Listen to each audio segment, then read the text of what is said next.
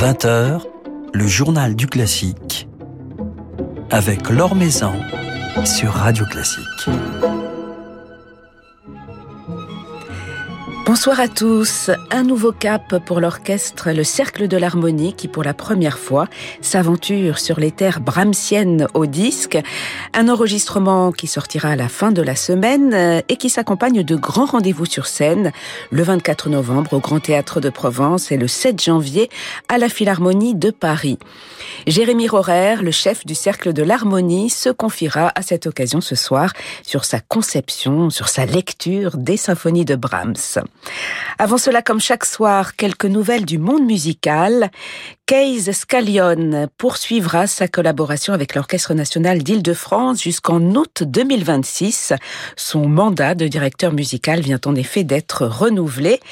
Je suis très heureux et très fier de poursuivre ce formidable travail avec l'orchestre et de continuer à aller à la rencontre du public à la Philharmonie et à travers toute la région Île-de-France, a déclaré le chef américain qui vient de faire forte impression en dirigeant le vaisseau fantôme de Wagner à l'Opéra de Massy.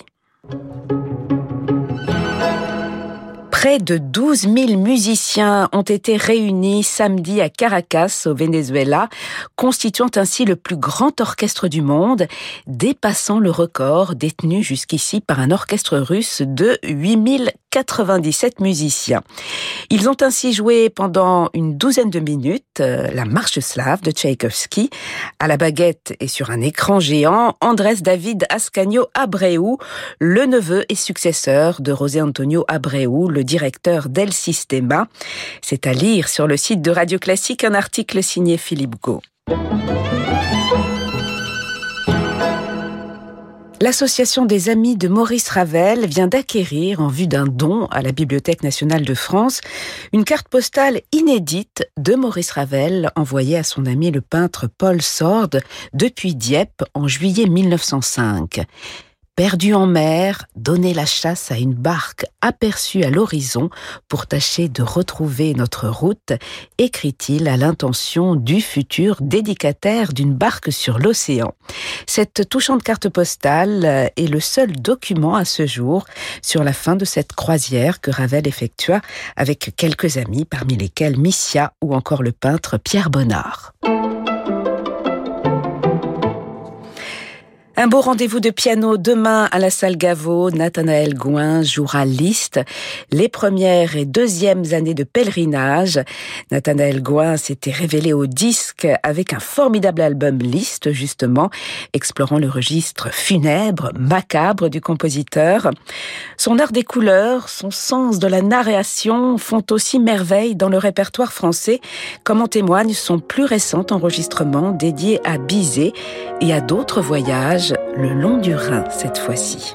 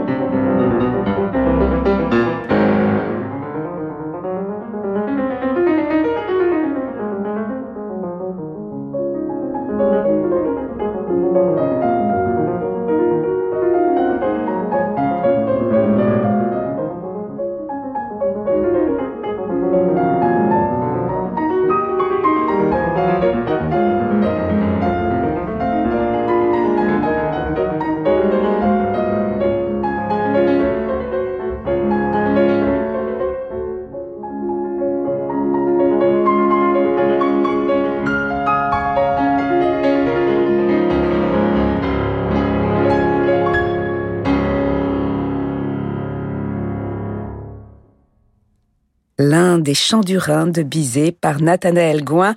Nathanaël Gouin qui jouera deux des années de pèlerinage de Liszt et nous entraînera ainsi en Suisse et en Italie demain à 20h30 à la salle Gaveau. Maison sur Radio Classique. C'est la musique de Brahms qui est au cœur du nouvel album du Cercle de l'Harmonie, musique de Brahms que ses musiciens associeront à celle de Bruckner en concert au Grand Théâtre de Provence le 24 novembre et à la Philharmonie de Paris où l'orchestre fera ses débuts le 7 janvier. Après Mozart, Haydn, Beethoven, Mendelssohn ou encore Berlioz, l'univers brahmsien était-il une évidence? C'est ce que nous allons évoquer ce soir avec Jérémy Rorer, le chef du Cercle de l'Harmonie. Bonsoir. Bonsoir. La musique de Brahms, elle a toujours été dans votre ligne de mire avec le Cercle de l'Harmonie oui, euh, même si c'était très honnêtement au départ euh, l'extension ou le prolongement de, la démarche originelle qui part du classicisme. Mais elle a toujours été au centre dans le sens où j'ai toujours euh, senti que Brahms était perçu par un prisme déformant. C'est-à-dire que c'est quelqu'un, euh, paradoxalement, qui est perçu de manière très romantique et post-romantique, quand toute sa culture est, est classique et même pré-classique, puisque c'est quelqu'un qui maîtrisait parfaitement la musique de la Renaissance. Il avait Palestrina sur son pupitre. Et il maîtrisait évidemment toute la dimension euh, contrapuntique, mais aussi les modes. Bien avant les Français, on considère que les modes ecclésiastiques et leur réintroduction dans le langage harmonique date de l'école française de la fin du 19e, mais en réalité euh, Brahms est un des premiers utilisateurs et avec une maestria incomparable de ces modes. Il connaissait aussi parfaitement la musique française à un moment où elle n'existait pour personne. Il faut bien avoir ça en tête. C'est le premier éditeur des ordres de Couperin il connaissait Rameau. Il avait un goût aussi pour les petits maîtres. Euh, Cherubini était euh, euh, son portrait siégé à côté de son piano.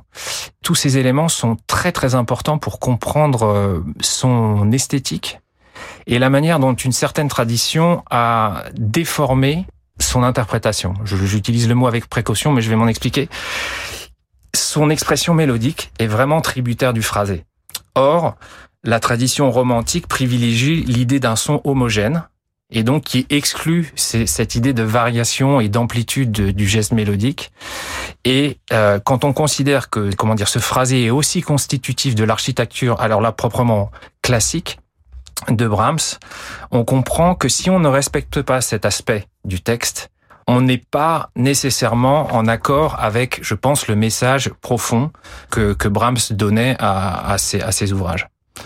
Donc, si vous voulez, c'est évidemment une proposition euh, alternative. Ce n'est pas l'image sonore à laquelle on est habitué, mais en réalité, si on considère ce qui est écrit, j'espère que ça, ça, se rapproche au plus près des intentions du compositeur. Donc vous rejoignez, Jérémy Rorer, totalement la, démarche d'un Nicolas Sarnoncourt euh, qui confiait justement que pour euh, jouer la musique de Brahms, il faut retourner à la partition originale, ce sont ses mots, et ne croire personne. Tout est dans la partition autographe. Absolument. On a la chance, et c'est pas le cas euh, dans, dans tous les domaines de, de la culture et même, je dirais, de la religion, d'avoir un texte. Et moi, je me suis engagé intuitivement dans, dans l'interprétation parce que l'art représente et c'est très différent de la philosophie, un espace de vérité, précisément si on respecte les intentions du compositeur. Et il y a vraiment une sorte de, jubilation à essayer de, retrouver par ces signes actifs le sens de la démarche profonde du, du compositeur, quitte, et j'en ai bien conscience avec un compositeur comme Brahms, à déstabiliser les écoutes qui aujourd'hui, au XXe siècle, sont quand même encore une fois, je vais utiliser le mot déformé, par toute une, une succession de sédimentation, de traditions, dont on ne maîtrise pas vraiment le sens par rapport à la partition. Je peux donner des exemples très, très concrets. Il y a, dans, en particulier dans la première symphonie de Brahms, des ritenuto qui sont faits de manière traditionnelle et qui ne sont pas écrits. Or, quand Brahms veut un ritenuto, il sait parfaitement l'écrire. Et si on prend le risque d'assumer la rupture avec sa tradition, on découvre un autre aspect Brahms est très marqué par euh, une sorte de préjugé esthétique, euh, parfois très grossier. Vous savez, j'ai, j'ai, je l'ai, je l'ai joué plusieurs fois en concert. Parfois, vous vous retrouvez avec des solistes qui vont euh, jusqu'à la banalité de, de mettre en conformité la pièce de Brahms, l'esthétique de Brahms avec son physique de la fin de sa vie. C'est-à-dire comme Brahms était gros et lourd, on va jouer ça de manière avec sa grande barbe, voilà, alors qu'on a oublié qu'il a été jeune et beau. Hein, exact, il est jeune et, très beau d'ailleurs, et très beau et, et, et, très élégant. Ouais. Parce que ça, c'est un élément très très important. Moi, je vois et j'y suis très attaché dans euh, cette cette filiation avec la musique française, la relation non seulement avec l'élégance, mais avec l'esprit de la danse.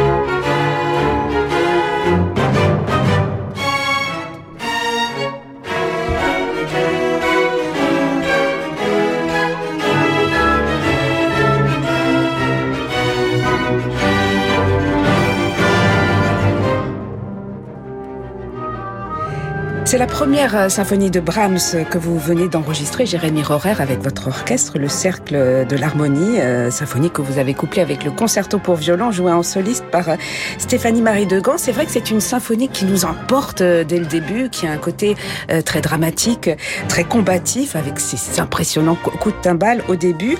C'est une œuvre qui a une, une dimension très théâtrale. Est-ce qu'on peut y trouver même une dimension opératique? Alors, c'est exactement ce qui, ce qui me guide. C'est-à-dire que ces, ces, compositeurs symphoniques, et c'est aussi le cas pour Mahler, sont imprégnés de dramaturgie. Il ne faut pas imaginer que le, le, sens de la dramaturgie, de la narration et des contrastes qui mènent à l'articulation d'une architecture échappe au domaine symphonique. Moi, je, je, me bats vraiment pour faire comprendre ça justement dans le champ de l'opéra. La musique, le compositeur est aussi le dépositaire du sens. On a eu tendance, après la Seconde Guerre mondiale, à imaginer que le texte était l'unique dépositaire du sens que pouvait porter une pièce et c'est à mon avis le contresens majeur qui doit pour les interprètes d'aujourd'hui vraiment être posé de manière à toujours revendiquer ce génie particulier musical qui se nourrit d'autres modes d'expression pour enrichir le sens littéraire précisément par la vibration musicale. Et par le chant, puisque c'est une symphonie qui chante énormément. Il y a des, solos de, violon, de, hautbois absolument sublimes. Vous cherchez, en tant que chef lyrique également, Jérémy Rorer, cette ligne vocale dans la musique symphonique?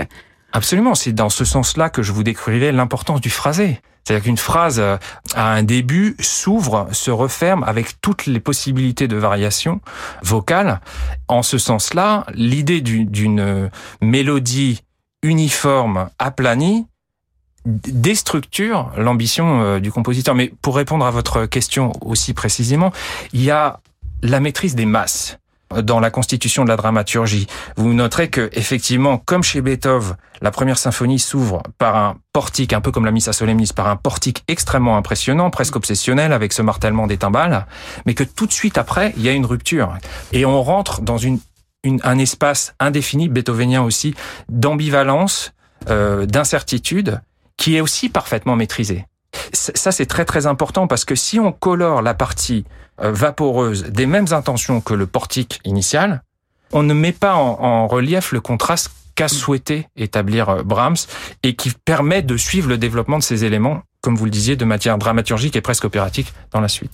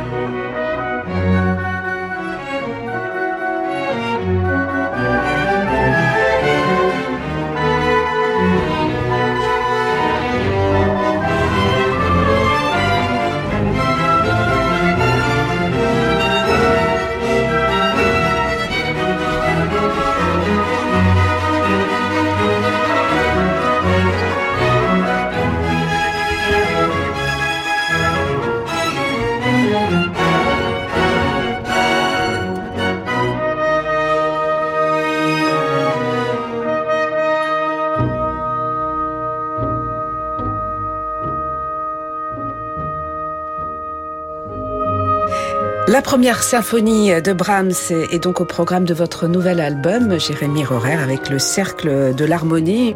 Cette première symphonie de Brahms, vous la donnerez en concert le 24 novembre au Grand Théâtre de Provence, donc à Aix, puis le 7 janvier à la Philharmonie de Paris. Euh, ce sera d'ailleurs les, débuts du Cercle de l'Harmonie à la Philharmonie de Paris, un moment, j'imagine, très émouvant, très important. Très important, c'est le, début du nouvel ère et qui correspond, et j'en suis vraiment ravi, en fait, à, à cet enrichissement de notre répertoire initial. Ce programme Brahms euh, au disque qui fait écho à un Brahms, un programme Brahms-Bruckner qui sera présenté à la Philharmonie, est en fait la conséquence d'une invitation de la Bruckner House de Linz. Donc vous imaginez la ville de Bruckner où ce répertoire brahmsien, malarien, brucknerien est joué en permanence et où le cercle de l'harmonie, pour sa spécificité et sa proposition, a été invité.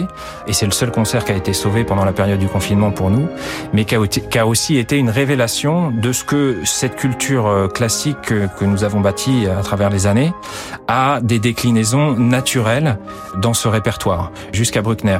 Très honnêtement, j'en étais convaincu pour Brahms, beaucoup moins pour Bruckner parce que Bruckner se situe à la rupture de, de, ce lien organique qui unit le classicisme au romantisme, disons pour faire simple, dans le domaine symphonique de Haydn et Mozart jusqu'à Brahms.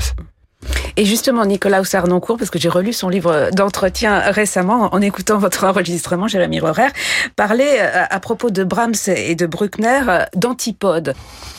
Antipode, c'est, je comprends parfaitement euh, la, la, description. Ça me semble un tout petit peu abusif. En tout cas, si on considère les débuts de Bruckner, qui s'inspire aussi d'un classicisme très pur dans la construction, mais il est poussé par une vocation extrêmement singulière. Je pense dans le cas de, de Bruckner qui se détache du, du temporel, qui tend vers le spirituel et le mystique. Et dans ce sens-là, d'ailleurs, il est moins en rupture euh, que ce que j'allais vous dire parce qu'on peut le rattacher à Bach. Et donc il y a, c'est plus complexe que ça. Et c'est d'ailleurs intéressant de coupler les deux les deux symphonies parce que l'articulation de la rupture esthétique n'est pas si claire que ça. Et moi je suis très attaché à ça parce que j'ai été euh, euh, dans ma génération euh, pétri de cette idée du déterminisme historique et de ses conséquences sur l'art avec la tabula rasa. Je crois à l'intemporel plutôt qu'au progrès, un peu comme Yourcenar avec les mémoires d'Adrien. Et je pense que ces compositeurs se caractérisent par leur capacité d'embrassement des constructions euh, précédentes de l'esprit humain. C'est-à-dire qu'ils, qu'ils, qu'ils, comme Mozart, qu'ils absorbent absolument tout ce qui est autour d'eux pour l'agréger dans une expression qui est complètement singulière. Et c'est à la fois le cas de Brahms et celui de Bruckner. Voilà, donc Brahms et Bruckner, que vous dirigerez Jérémy Rorer avec le Cercle de l'Harmonie. Le 24 novembre au Grand Théâtre de Provence et le 7 janvier à la Philharmonie de Paris, le Grand Théâtre de Provence où vous poursuivez une résidence depuis déjà trois ans, je crois. Qu'est-ce que vous apporte cette résidence à Aix? La, la, liberté justement de réaliser des rêves, des défis?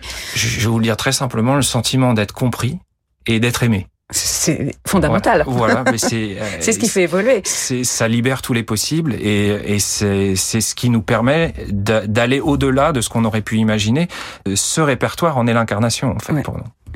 Alors vous êtes également, euh, Jérémy Rorer, euh, le chef invité de, de Grande Phalange Internationale. Vous venez de triompher au Dutch National Opera à Amsterdam euh, dans Don Giovanni de Mozart et vous avez eu droit pour la première représentation, on me l'a rapporté et plusieurs personnes me l'ont rapporté, une standing ovation. Vous dirigerez cette production mise en scène par Klaus Guth jusqu'au 28 novembre. Vous avez des liens très forts avec la scène néerlandaise oui, alors c'est une culture euh, extrêmement particulière. On parlait de vérité en, en, préambule à cet entretien. Il y a un, un, espace de vérité dans la communication. Alors, je veux surtout pas faire un tableau idyllique de la culture néerlandaise, mais il y a un aspect de vérité dans, dans les contacts qui permet en fait de déployer la cohérence d'une vision. Pas toujours immédiatement, parce qu'il y a aussi une vision très, on dirait aujourd'hui, horizontale du pouvoir, donc c'est difficile de s'approprier la, position de, la vision, mais une fois qu'on l'a, on a une adhésion vraiment totale des, des musiciens, et une des problématiques des opéras de Mozart, mais particulièrement de la trilogie d'Aponte, c'est pour le chef de réussir à créer un esprit d'équipe. Pour que se dégage la dramaturgie et la différenciation des psychologies des caractères, on doit vraiment se situer en dehors du star system, si vous voulez. J'ai l'impression qu'à cet endroit, c'est vraiment possible. Et on a moins, par rapport à l'Allemagne, la France, pour le dire euh, rapidement, l'Autriche peut-être, on a moins le sentiment d'expropriation de la musique, justement, de son rôle de porteur de sens. Donc c'est un endroit effectivement qui est extrêmement stimulant, parfois exaltant pour, euh, pour travailler. Voilà, donc vous êtes heureux à Amsterdam. Vous tissez des liens avec d'autres orchestres. Vous retrouverez euh, euh, cet été l'Orchestre Philharmonique de Monte-Carlo. On a ah, pu apprécier euh, la saison dernière sur notre antenne vos magnifiques débuts avec cet orchestre. Vous avez tissé des liens également avec la Deutsche Kammerphilharmonie de Brême que vous retrouverez. Et à côté de cela, votre activité de compositeur, puisque vous êtes aussi compositeur, Jérémy Rorer, elle se poursuit, elle trouve une place.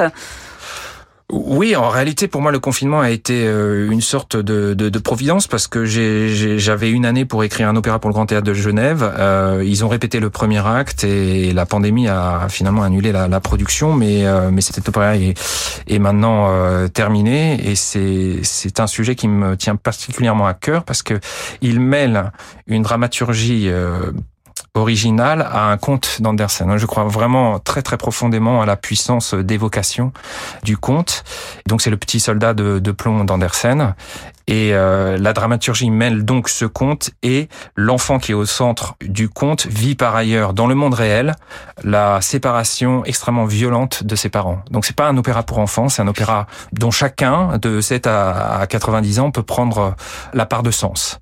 Et donc il y a, il y a un personnage que j'ai souhaité qui s'appelle la princesse de la lune qui établit le lien entre le réel et l'imaginaire dans le réconfort de l'enfant. Voilà. Et c'est un opéra qu'on pourra découvrir euh, plus bah, tard. Il est reporté pour l'instant. Reprogrammé. J'ai pas d'indication pour l'instant. Vous savez, une, des, une des grandes problématiques de la pandémie, c'est tous ces projets qui avaient lieu euh, à ce moment-là euh, créent un embouteillage et, et, on est dans une position effectivement très très fragile quant à la reprogrammation. Mais j'ai bon espoir. Je suis en train de travailler très activement sur sa reprogrammation. Eh ben, on l'espère. en tout cas, on pourra donc vous retrouver, Jérémy Rorer, avec vos musiciens. Je rappelle les dates 24 novembre au Grand Théâtre de Provence. La veille, vous donnerez un concert pour le, jeune public, puisque vous êtes aussi euh, très actif dans le domaine de, la transmission auprès des jeunes. Le 7 janvier, euh, ce sera les débuts du Cercle de l'Harmonie à la Philharmonie de Paris et bien des rendez-vous euh, cette saison avec l'Orchestre Philharmonique de Monte-Carlo, la Deutsche Kammerphilharmonie de Brême. Vous retournerez à Beaune aussi, dont vous êtes infidèle et nous aurons l'occasion d'évoquer ces prochains rendez-vous. Merci beaucoup d'être passé nous voir et on va se quitter avec un nouvel extrait de votre enregistrement. On a entendu des extraits la première symphonie de Brahms. On va se quitter avec le concerto pour violon. Merci beaucoup. Merci Laura.